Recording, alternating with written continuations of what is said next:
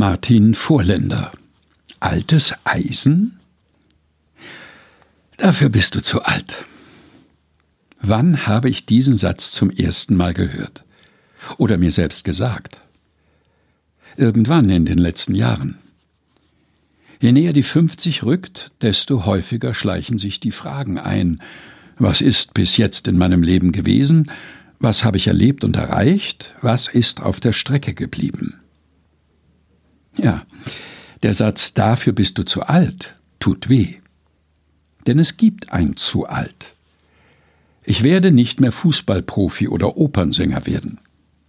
Ersteres war nie mein Ziel, letzteres kann ich mir schon eher vorstellen. Aber so richtig schwer fällt der Gedanke an meine echten Ziele und Wünsche ans Leben, von denen ich nicht weiß, ob sie noch Wirklichkeit werden. Ich will mich nicht vorzeitig zum alten Eisen werfen. Aber ich sehe die, die zehn und zwanzig Jahre jünger sind und ihre Spannkraft. Da gibt es einen Unterschied zu meiner. Sie stürzen sich so unbeschwert ins Leben. Ihr Glaube, dass alles möglich ist, hat noch keine oder erst wenige Enttäuschungen erlebt. Ein Jahr ist in ihrem Alter eine Ewigkeit. Da kann sich jede Menge tun. Übers Jahr wollen die drei geheimnisvollen Besucher wieder zu Abraham kommen. Dann soll Sarah einen Sohn haben.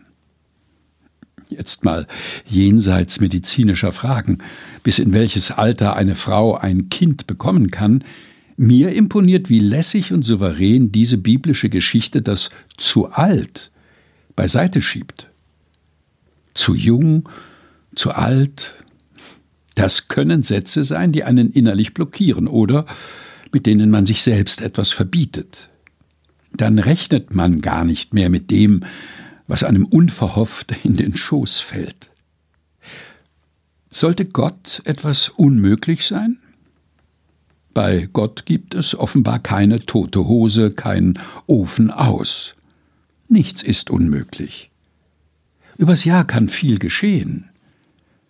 Der Glaube daran hat Charme und gibt Spannkraft.